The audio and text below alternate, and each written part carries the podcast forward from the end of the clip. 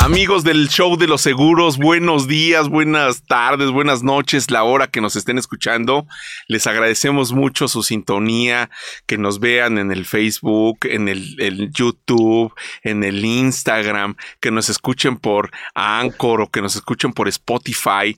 Todas esas redes están dispuestas para que ustedes tengan alcance al show de los seguros. Información que les brindamos con todo el corazón, gratuita y con todas las ganas para que ustedes conozcan, para que nos enteremos de la cultura del seguro y siempre estemos respaldados y tengamos la mejor información para tomar las mejores decisiones. Pero una vez después de todo este rollo que me aventé este, muy este, filosófico, eh, está con nosotros como siempre don Raúl Carlón. Don Raúl, ¿cómo estás, amigo mío? Buenas noches, querido Paco. Bien, muchas gracias. Buenas noches, buenos días o buenas tardes a la hora que nos escuchen. Pues aquí con mucho gusto de estar en el show de los seguros, platicando con tu audiencia. Y bueno, con un tema muy interesante en, en esta ocasión, complementario al que tratamos hace unos días de la parte de accidentes, ¿no? Los seguros de gastos médicos mayores. No, pues es que es todo un tema, ya lo hemos tocado aquí en el show de los seguros y hemos hablado un poco de ello, eh, pero eh, estuvimos allí leyendo algunas estadísticas al respecto de cuánto cuesta enfermarse, ¿no? Y estamos leyendo algunas estadísticas en específico de, de la cuestión del COVID-19, que estamos saliendo de ello, no se ha terminado la pandemia no, no, no pensemos eso, ¿no? Porque algunos salgan ya a saludar a no sé quién sin, sin cubrebocas, nos salgamos nosotros sin cubrebocas, ¿no? Este, aunque estemos medio, medio vacunados, digo Raúl, porque a lo mejor nada más toca, nos ha tocado la primera parte, ¿no? Así es, así es, no todos tienen las dos. Así es. Tú debería tener las dos, pero aún así hay que usar cubrebocas. Así es, así es, así es. Y pues la cuestión estábamos viendo que en, promedio eh, lo que cuesta enfermarse de COVID es de alrededor de 500 mil pesos, aunque las aseguradoras pagaron un caso máximo por 29 millones de pesos, Raúl. Es correcto, es correcto, Paco. Eh, un, caso de 29 millones de pesos donde lamentablemente después de pagar esa cantidad la persona falleció. Eh, sin embargo, eh, tenía una serie de comorbilidades que llevaron el caso hasta esos niveles. el promedio del siniestro cuando arrancó la pandemia en febrero del año pasado el registro es de 98 mil pesos pagados por una compañía de seguros. Y hoy el costo, 18 meses después, por el mismo tratamiento, se encuentra cerca de los 500 mil pesos. Eso cuesta entrar a un hospital cuando tienes COVID. Y, y hay que dejar un depósito, este, no pequeño, Raúl. Pues a pesar de que lleves póliza, eh, muchos hospitales van a pedir el depósito eh, porque hay algunas eh, gastos, atenciones que la aseguradora no va a cubrir. Y entonces el hospital tiene que pues, respaldarse de la atención que están brindándole al enfermo. Así es de que tienes el capital para entrar a un hospital, si lo tienes, guárdalo, inviértelo, no te lo gastes, cuídate, ponte cubrebocas, no salgas a fiestas y demás. Pero si no lo tienes, entonces tienes que pensar muy seriamente en alternativas como la que vamos a platicar hoy, ¿no? En efecto, porque estás eh, estamos comprando, cuando compramos una póliza, Raúl, amigos, estamos comprando el capital para hacerle frente a una situación de este tipo.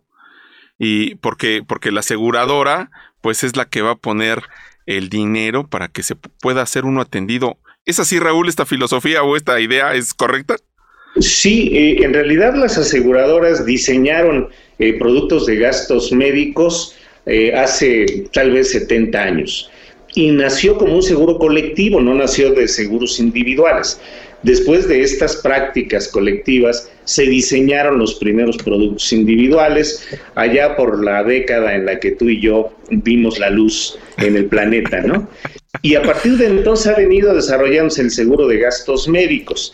Sin embargo, hace pues, unos meses tuvimos una conversación con dos directores de, compañías de, de seguros de gastos médicos, uno de ellos dirige una ICES muy pequeña, reciente, eh, Prevem, el actuario Pedro Pacheco, y eh, el otro, el director general de Plan Seguro, el actuario Salvador Arceo.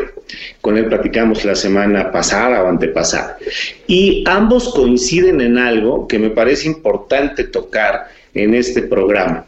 Hemos convertido al seguro de gastos médicos, Paco, en una eh, adquisición aspiracional.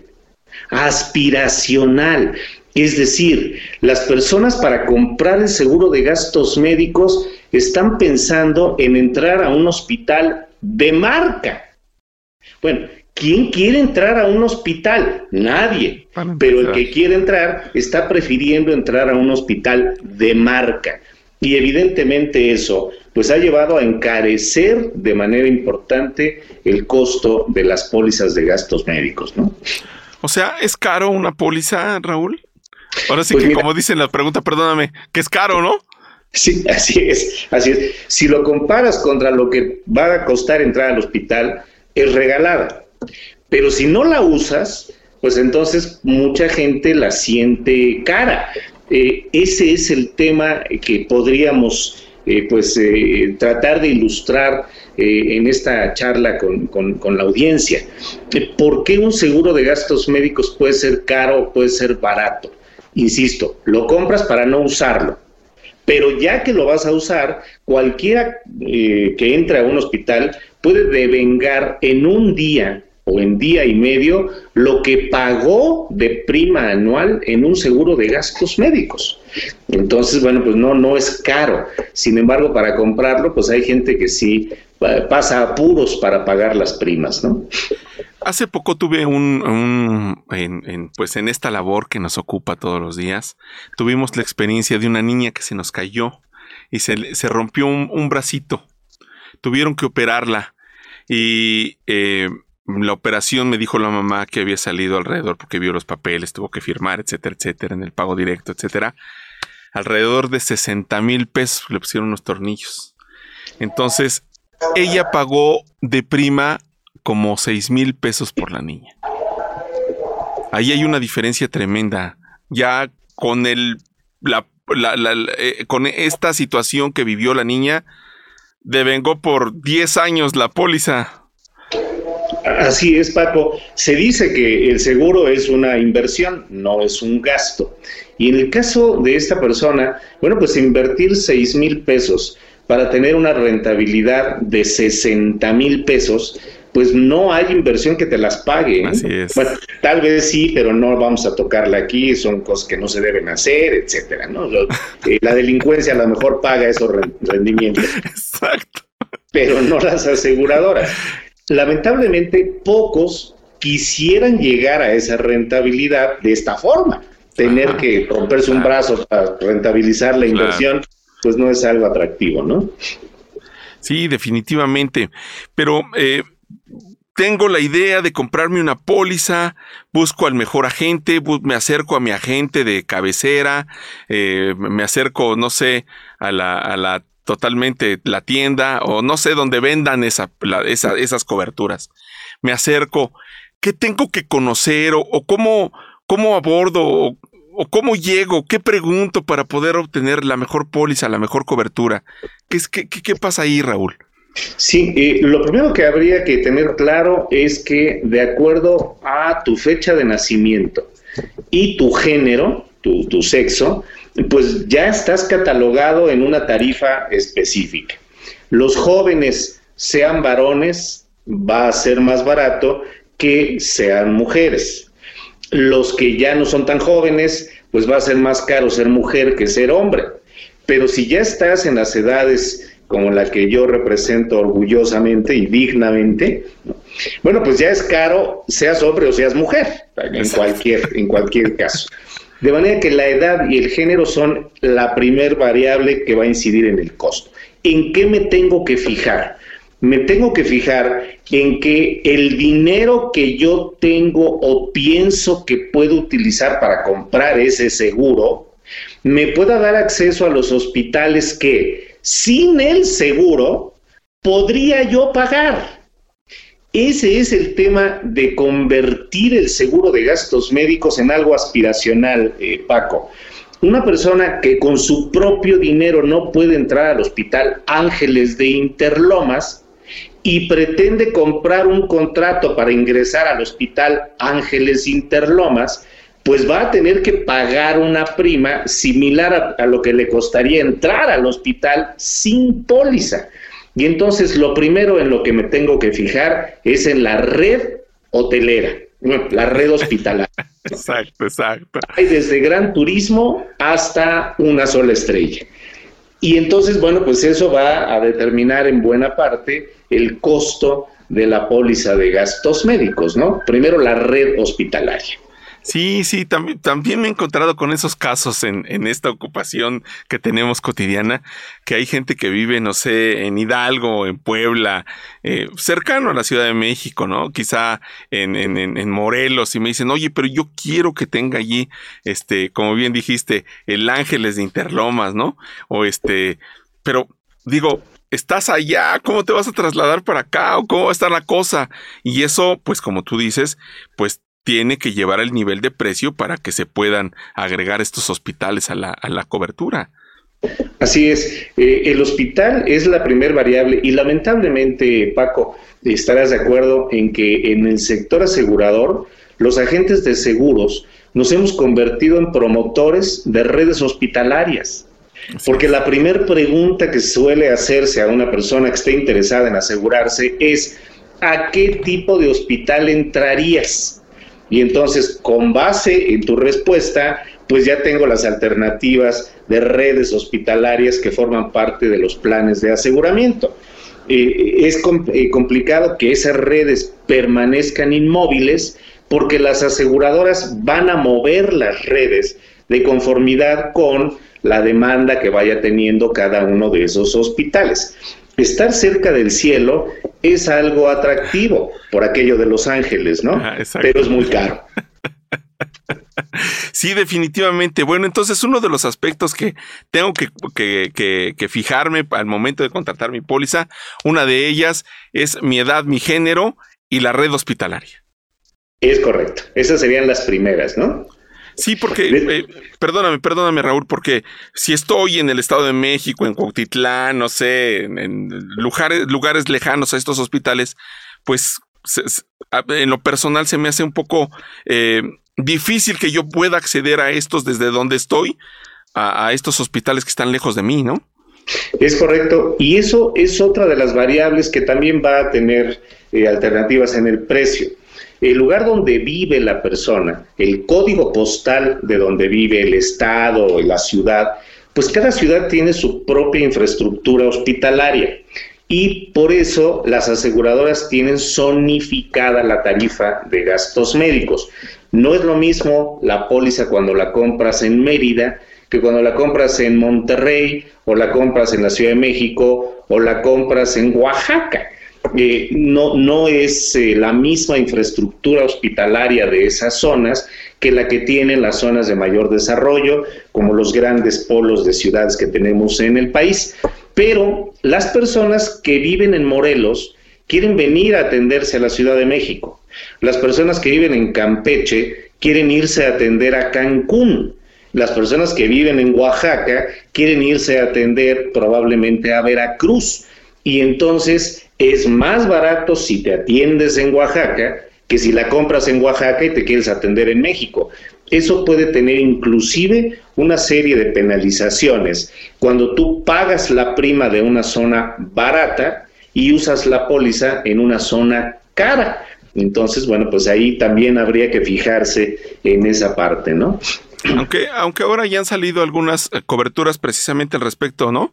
Que, que, le dan atención nacional o etcétera, etcétera, que pueden proteger al usuario de, de este, de este tipo de, de, penalizaciones que pudiese incurrir en cambiar de zona, ¿no? Es correcto, la penalización no la vas a pagar cuando la usas, pero si lo que quieres es una cobertura a nivel nacional, probablemente sea más cara esa póliza que si únicamente usas la red hospitalaria de la ciudad en donde tú habitas. Entonces, bueno, la penalización no la pagas cuando la usas, pero la pagas cuando la compras. Eso también puede incidir en el costo, ¿no? Puede incidir, sí, definitivamente, definitivamente. Es por eso que es tan importante que estas coberturas, perdónenme si soy reiterativo, ¿cómo se dice? Reiterativo. Exacto, casi. O repetitivo, pero háganlo con un agente, no lo compren en una tienda, no lo compren en un banco, porque estos detalles no pueden platicarse en, en, en la ventanilla de un banco tiene que sentarse, tiene que platicarse y tiene que ser muy puntual todas estas cosas porque son detalles muy delicados. Esta póliza de gastos médicos mayores tiene muchos detalles que tienen que abordarse y no pueden dejarse fuera, Raúl. Así es, así es, Paco. Eh, uno de los puntos adicionales eh, que tal vez no se explican eh, correctamente cuando se compra la póliza en canales alternos, no por agentes de seguros, es el tema del tabulador de honorarios. ¿Cuánto le vamos a pagar al doctor que te atiende, al cirujano, al anestesiólogo, al ayudante o al especialista? Y como tú puedes jugar con el tabulador que elijas, pues a lo mejor puedes combinar una red hospitalaria muy robusta con un tabulador de honorarios muy reducido. Y eso va a tener una implicación cuando usas la póliza, porque el doctor te va a querer cobrar lo que la aseguradora no le quiere pagar. El doctor evidentemente va a quejarse contigo, decir, oiga, pues qué tipo de seguro compró, su aseguradora no me quiere pagar, porque son así con nosotros, los galenos, que salvamos vidas. Pues sí, los médicos salvan vidas y demás, pero el asegurado contrató un tabulador muy reducido y evidentemente el médico no lo acepta. Así es de que el tabulador médico es otra variable muy importante en la que hay que fijarse cuando se compra un seguro médico. Y cuando se usa la póliza, eh, Raúl, en estos dos puntos, tanto de la red hospitalaria como lo del médico, eh, lo mejor es atenderse en esta red tanto de médico como de hospitales para que no existan estas sorpresas eh, posteriores a la... A lo mejor me salvaron de la operación o de la enfermedad, pero me da un infarto después, ¿no? Sí, o sea, te salvaron de la cirugía, pero te vino un infarto cuando llegó la cuenta Así es. y pues llegó la eh, autorización de la compañía de seguros por una cantidad menor. Eh, sí es muy importante establecer estas diferencias y que pues nuestros amigos de la audiencia cuiden de buscar a un asesor en seguros para que le explique detalladamente cómo opera el tabulador, el tabulador médico y la red hospitalaria, ¿no? Dos variables muy importantes, además de la edad, el género y el código postal. El código, sí, porque todas esas son cosas más importantes. ¿Qué más tengo que fijarme, eh, Raúl, en, en, en, en la contratación de mi póliza. O ya tengo mi póliza y a lo mejor estoy oyendo el show de los seguros. Este, pasé por la sala donde las señoras estaban tomando su té y escuché estas cosas, ¿no? Y dije, ay, no, pues me dio curiosidad y voy por mi póliza a ver dónde la tengo. Este, y, me empiezo a fijar en las, en las, en las coberturas. ¿Qué más tengo que fijarme, Raúl, de mi póliza? Sí, hay, hay dos aspectos que tienen que ver con dinero. Dinero que se compra y dinero con lo que se participa. Una de ellas es la suma asegurada, es decir, el capital que compraste para poderlo usar cuando has de entrar a un hospital o necesites un tratamiento. Y hoy las aseguradoras pues son eh, magnánimas en otorgar sumas aseguradas de 130 millones de pesos, 100 millones de pesos, etcétera. Hay quien dice, es que eso es mucho dinero vamos reduciendo la suma a tan solamente 40 millones. Y cuando ves la diferencia de costos entre un seguro de 40 millones y uno de 130 millones, pues las diferencias son mínimas. Es muy poca la diferencia entre comprar un capital de esa magnitud contra ahorrarse mil pesos para reducir de 130 a 40 millones la cobertura. Eh, quien ha gastado 100 millones de pesos en un hospital seguramente ya no está entre nosotros. Eh, lamentablemente, pues perdió la vida. Eh, tenemos un caso, como lo platicábamos, de gastos médicos por el COVID que llegó casi a 30 millones de pesos por COVID, 30 millones de pesos. Hay casos de cáncer de 5 millones, de 6 millones que se gastan en uno o dos años. y solamente hay de entre todas las pólizas en el sector un 0.01% de siniestros catastróficos, Paco. Siniestros que han superado los 20 millones de pesos. Entonces, comprar una suma asegurada de 20 millones nos tiene en el promedio del costo. Pero por ahorrarse mil pesos, pues más vale no ahorrarse esos mil pesos y comprar la suma asegurada más alta que tenga la aseguradora disponible. Eso no hace una gran diferencia. Por otro lado, lo que vas a tener que pagar cuando la usas, llamado deducible, y las participaciones adicionales que la aseguradora ha incluido, llamado coaseguro. Esas dos variables pueden tener un beneficio cuando usas médicos y hospitales de la red. El secreto es hacer uso de la red médica que tú contrataste en la póliza.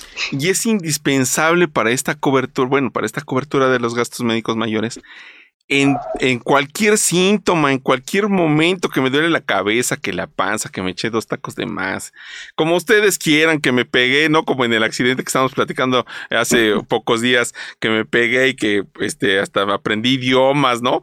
Después del trancazo que me di, etcétera, etcétera. Lo primero que tenemos que hacer para que podamos tener acceso a esta red, eh, tanto médica como de hospitales, y que no tengamos penalizaciones con esta situación del coaseguro y el deducible, es que de inmediato demos aviso a la aseguradora para que ellos nos canalicen o nos den las opciones que tenemos según las coberturas que valga la redundancia, que se tienen en la póliza, eh, es correcto, Paco. Hay eh, dos o tres formas de usar el seguro de gastos médicos. Uno de ellos, en el caso de lo que platicábamos hace unos días, eh, de un accidente, bueno, pues el accidente no avisa, vas a llegar de emergencia al hospital, pero en el momento que ingresas al hospital debes de reportar tu ingreso inmediatamente a la compañía de seguros. el hospital te va a pedir un depósito, pero ese depósito no va a surtir efecto si la aseguradora llega y es un accidente y tienes la eliminación del deducible por accidente, pero tienes que reportarlo a la aseguradora. Lo primero que hay que hacer después de decir hay es hablarle por teléfono a la compañía para reportar que me accidenté. La otra forma es cuando me van a operar de algo y me avisan con un mes o dos meses de anticipación que me tienen que operar. Y entonces reporto a la compañía, entrego la documentación que me piden y la aseguradora hace las cartas necesarias para que se pague directamente a los proveedores. Y la otra es cuando existe una eh, cirugía de, urgencia, no por un accidente, sino porque pues, hay un infarto, se me reventó la bilis, eh, se me reventó el apéndice, eh, o me reventaron el apéndice con, o, la bilis con un coraje, etcétera. Y entonces tengo que llegar de emergencia, en cuyo caso el procedimiento es el mismo. Cuando entras al hospital, alguien tiene que reportar tu ingreso de inmediato para que la aseguradora pueda actuar es indispensable llamar a la aseguradora, indispensable. Eh, eh, me encuentro con, con, experiencias de que primero llaman a, a ver, no, pues este, yo creo que aquí me atienden no, no, no puede ser así. Permíteme poner el, ejemplo del coche. Cuando nosotros tenemos un accidente en el coche y tenemos nuestro seguro, lo primero que hacemos es hablarle al seguro.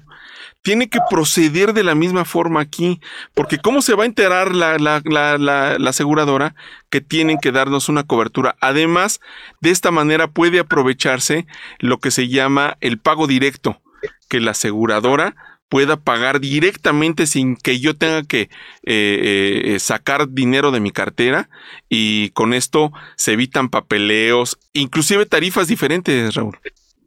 Así es, Paco. el pago directo es una bendición y es parte de los beneficios de comprar un seguro de gastos médicos, pero hay algo muy importante para nuestros amigos asesores que nos escuchan. estamos entrenados para asesorar cuando la gente lo compra, pero nunca hemos actuado antes de que el cliente la use. De manera que podríamos incorporar en nuestras presentaciones una sesión de habilitación al asegurado antes de que el asegurado use la póliza. Y entonces, ya en su casa, marcarle al teléfono de la cabina de siniestros de la compañía de seguros para que vea él cómo atiende la aseguradora en el momento que uno llama. Obviamente habrá que decirle a la operadora que se trata de un simulacro, que no estamos reportando un siniestro, pero que estamos entrenando a la persona que compró ese seguro. Y entonces el asegurado ya tuvo la habilitación para usar la póliza antes de que se accidente, de que se enferme o de que le venga un infarto. El no hacer eso nos coloca pues en lo que normalmente conocemos, el asegurado no reporta el ingreso y después le va a hablar a su agente de seguros para quejarse amargamente de que la compañía de seguros no ha acudido. ¿Cuándo reportó su ingreso? Este, dos días después de haber entrado, no, pues, pues, pues espérese tantito, ¿no? Es muy importante que el asegurado reporte su ingreso y eso tiene que formar parte de una habilitación. A los amigos que nos escuchan, que no son agentes de seguros, pero que tienen un seguro de gastos médicos, hagan el simulacro, hablen por teléfono a la cabina de la compañía para que puedan entrenarse en el uso de ese contrato y de esta forma aprovechar todas estas coberturas que estamos pagando, Raúl. Porque de esa manera vamos a tener acceso a todas las bondades, a toda la robustez del tamaño que sea esta nuestra póliza y poder alcanzar los beneficios que esta nos da. Porque eh, a lo mejor eh, eh, si me voy con, con, mi, con mi pediatra de que siempre desde niño me vio, ¿no? Este, y no está dentro de la red, pues a lo mejor ahí tengo un costo diferente y tengo que yo absorber, tengo que absorber yo los costos de diferencia a la hora del, reembolso. En este caso ya sería porque no le avisé a la aseguradora, Raúl. Es correcto, Paco. Eh, hay dos o tres eh, especialidades médicas que usualmente tienen preferencias. Una es la pediatría, la otra es la ginecología y la otra es la odontología. Eh, no cualquiera va a atender a, una mujer, ella tiene preferencia por una ginecóloga o un ginecólogo que lo ha tratado, la ha tratado desde hace tiempo. Pero si ese especialista no está en la red, lo más probable es que vayamos a tener que pagarle nosotros y después meter esa factura para que la aseguradora lo reembolse con el correspondiente tabulador. La pediatría es otro de ellos. Sin embargo, hay que recordar que las aseguradoras hacen convenios con médicos especialistas que están perfectamente certificados. No son simidoctores. Aunque no es malo el simimundo, pues hay mundos mejores. Eh, de manera que el, el, tema de que el médico esté certificado, que forme parte de la red, debe de generar confianza en, los asegurados, ¿no? Exactamente, y he escuchado mucho eso, Raúl, que, nos, que nos dicen, no, pues es que es al que le tengo confianza, es el que me ha tratado, es el que ha visto, que vio desde mi abuelita nos trata a nosotros, ¿no? Pero no está en la red, y a lo mejor el tabulador al cual me tengo que ajustar es diferente al de los honorarios, y es cuando viene el estire y afloje, el lloro y el crujir de dientes, Raúl. de dientes y de chequera.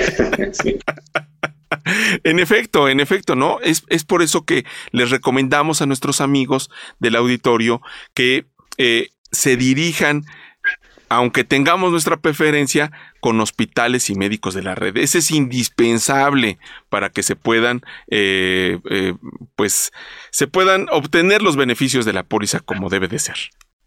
Así es, Paco. Y además, bueno, muchas aseguradoras dentro de todos sus servicios tienen redes de farmacias y de laboratorios con las que puedes obtener descuentos al momento de presentar tu credencial de asegurado o incluso contratar la cobertura preventiva que pueden ofrecer algunas instituciones especializadas en seguros de salud. De manera que puedes robustecer tu cobertura de gastos médicos con una cobertura preventiva que solamente ofrecen este tipo de instituciones.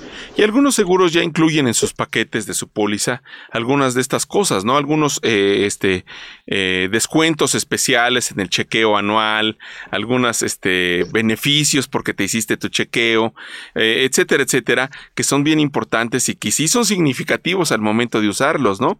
Y además con la llamada primera que se le hace a la, este, a la aseguradora, pues ya nos dirán si a lo mejor por el, accidente o el dolor que tenemos, igual y no es tan grave y nos mandan el médico, nos recomiendan qué tomarnos, porque además son médicos especializados los que contestan en esas cabinas médicas, Raúl. Así es, Paco. La infraestructura que tienen las compañías de seguros en gastos médicos incluye a médicos generales, a médicos especialistas, pero también a médicos dictaminadores que tienen mucha experiencia en el análisis de los casos que han revisado, en los que han estudiado, y que pueden darle cauce a una reclamación eh, que eh, parezca compleja, eh, pues llega a la compañía con el especialista y se le da cauce sin mayor problema. ¿no? Sí, es indispensable. Qué bueno que platicamos de esto para que nuestros, nuestros amigos que nos escuchan, pues tomen decisiones, ¿no? Porque a lo mejor ante la situación y el, el accidente o el dolor, pues se me olvidan todos estos detalles, Raúl.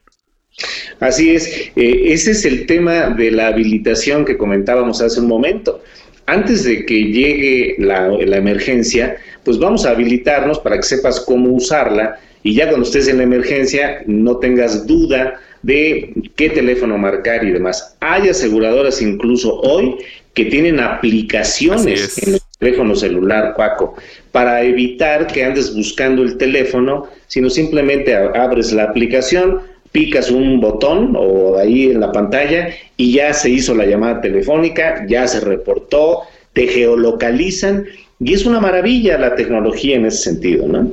Sí, definitivamente, ¿no? Porque se nos olvida y es indispensable que a la familia todos tengan este el número de la aseguradora, ¿no? De la cabina médica, platiquen con su agente y que les den el número. O en la póliza viene, en la póliza, si usted tiene un siniestro, llame a fulanito teléfono. Ese pónganlo en su lista de teléfonos favoritos o, de, mayor frecuencia para que con uno o dos teclazos puedan acceder a ello y tengan la rapidez de acceder y, también platicar con la familia que tenemos esta cobertura, vamos a usarla de esta manera para que no se presenten eh, sorpresas o se me olvidó o a mí no me dijeron o no sé qué hacer, ¿no? Sí, eh, a la familia hay que pues también habilitarla porque si yo soy el que tiene que usar la póliza y estoy inconsciente, pues mi familia tiene que saber en dónde está la póliza, qué teléfono marcar, etcétera. Se puede colocar el teléfono dentro de esas áreas de los celulares, de teléfonos de emergencia y entonces ya sabemos que ahí está el número, se oprime el botón, se reporta el siniestro y hasta ambulancias se pueden tener para que vayan a recoger al enfermo, ¿no? Así es, así es. No, pues, eh, ¿qué, qué, qué otra cosa, de qué otra cosa me tengo que fijar al momento de contratar mi, mi, mi seguro, Raúl?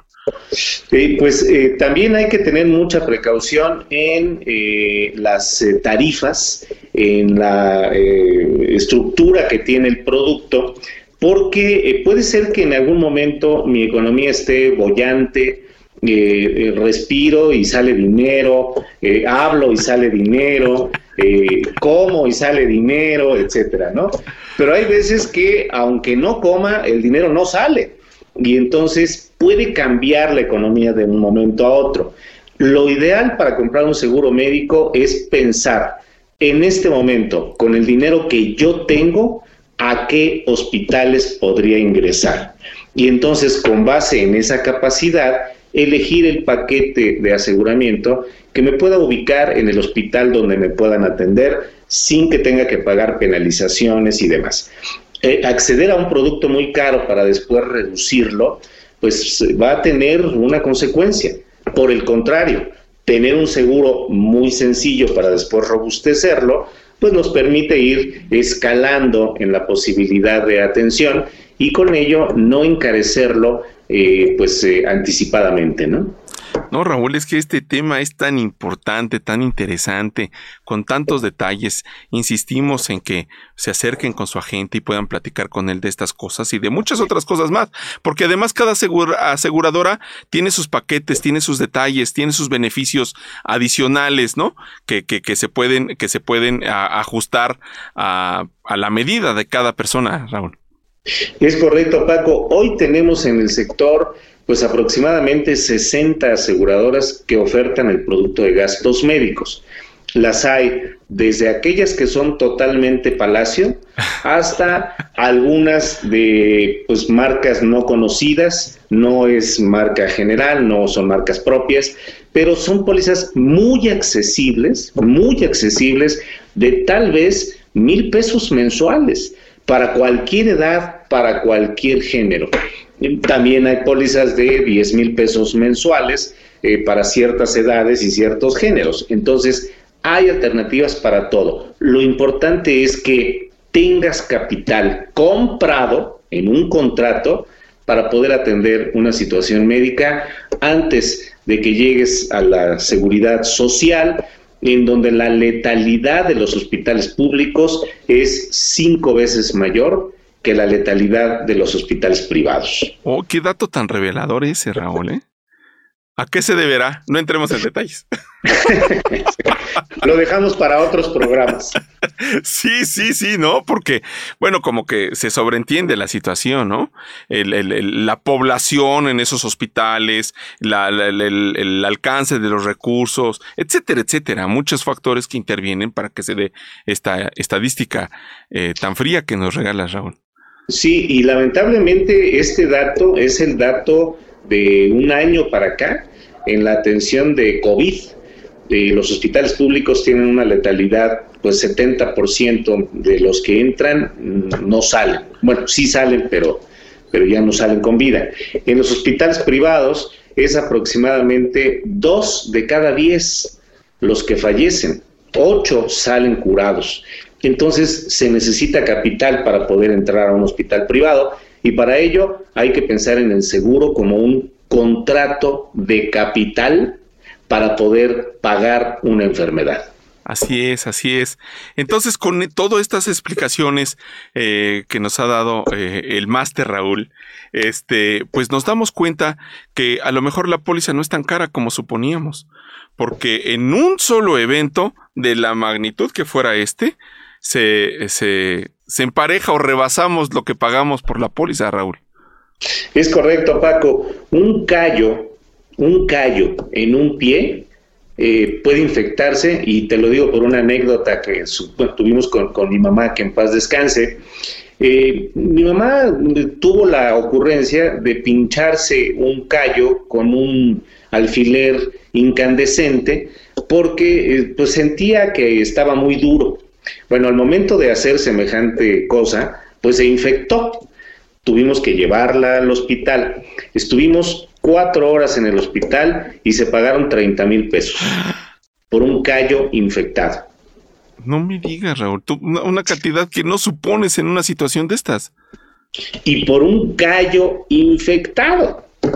Eh, en alguna ocasión, Raúl, el mayor de, mis hijos, eh, que tiene el doble de la edad del productor, pues tuvo a bien tomar con sus manos a un azotador, no de esos azotadores de películas hollywoodenses, sino el animalito que baja de los árboles y evidentemente se quemó las manos. Bueno, llevarlo al hospital para que le arreglaran la quemazón que le produjo el insecto, pues nos costó casi 15 mil pesos y eso fue hace 25 años o 24 años.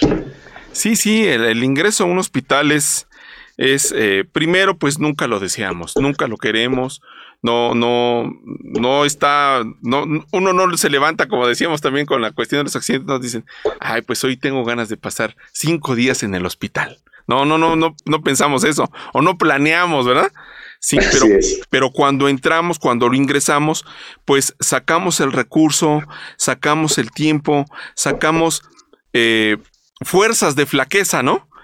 pero tenemos la opción de tener una cobertura que nos ayude en esos momentos tan difíciles. Es correcto, Paco. Eh, el problema de muchas familias es económico y por esa razón no suelen adquirir estos contratos. Lamentablemente cuando hay una emergencia médica o hay necesidad de atender a alguien, pues el problema económico se resuelve vendiendo algo vendiendo el coche, vendiendo un televisor o empeñando algo en aras de salvar la vida de una familia. habría que pensar un poquito en la previsión en el momento que uno está haciendo cuentas y pues apartar una parte mensual del ingreso para comprar capital en aras de tener una buena atención médica cuando se haga necesario, ¿no? Ser joven no garantiza ser sano, ser viejo tampoco. Entonces, bueno, pues la enfermedad acompaña la vida del ser humano y lamentablemente, aunque seas muy sano, de cualquier manera te vas a morir y que para eso también vamos a platicar en breve, ¿no? En breve vamos a platicar de eso porque también queremos abordar las situaciones de los planes de retiro y los seguros de vida, los plazos que estos tienen, etcétera, etcétera, etcétera. Muchas cosas que tenemos planeados para ustedes aquí en el show de los seguros. Don Raúl, muchísimas gracias por esta plática que ha sido tan, eh, tan ilustrativa y muy educativa. Muchísimas gracias, Raúl. Gracias a ti, Paco, y gracias a la audiencia por seguirnos. Y bueno, pues nos estaremos viendo en el próximo show de los seguros. Un abrazo y vamos a cuidarnos. Así es, vamos a cuidarnos, no bajemos la guardia. Les recordamos que pueden hacer contacto con nosotros a través de nuestro correo, el show de los seguros, arroba gmail.com y a través de nuestras redes, ya decíamos, el Spotify, Anchor, eh, YouTube, Facebook, Instagram, estamos en todos ellos, así es que les invitamos a que eh, nos escriban, nos pregunten y pues ya aquí, como decíamos la vez pasada, nos confundiremos más juntos, ¿no? Así es. Cuando menos lo disfrutamos. Cuando menos lo disfrutamos. Raúl, muchísimas gracias. Un abrazo, Paco. Gracias. Y gracias a Roy también, al productor al productor que está aquí siempre. Ahí anda el productor. Muchas gracias a ustedes también, queridísimo auditorio. Les mandamos un abrazo con todo cariño y que pasen bonita mañana, tarde o noche, donde quiera que estén. Un abrazo. Hasta el próximo show de los seguros. Chao.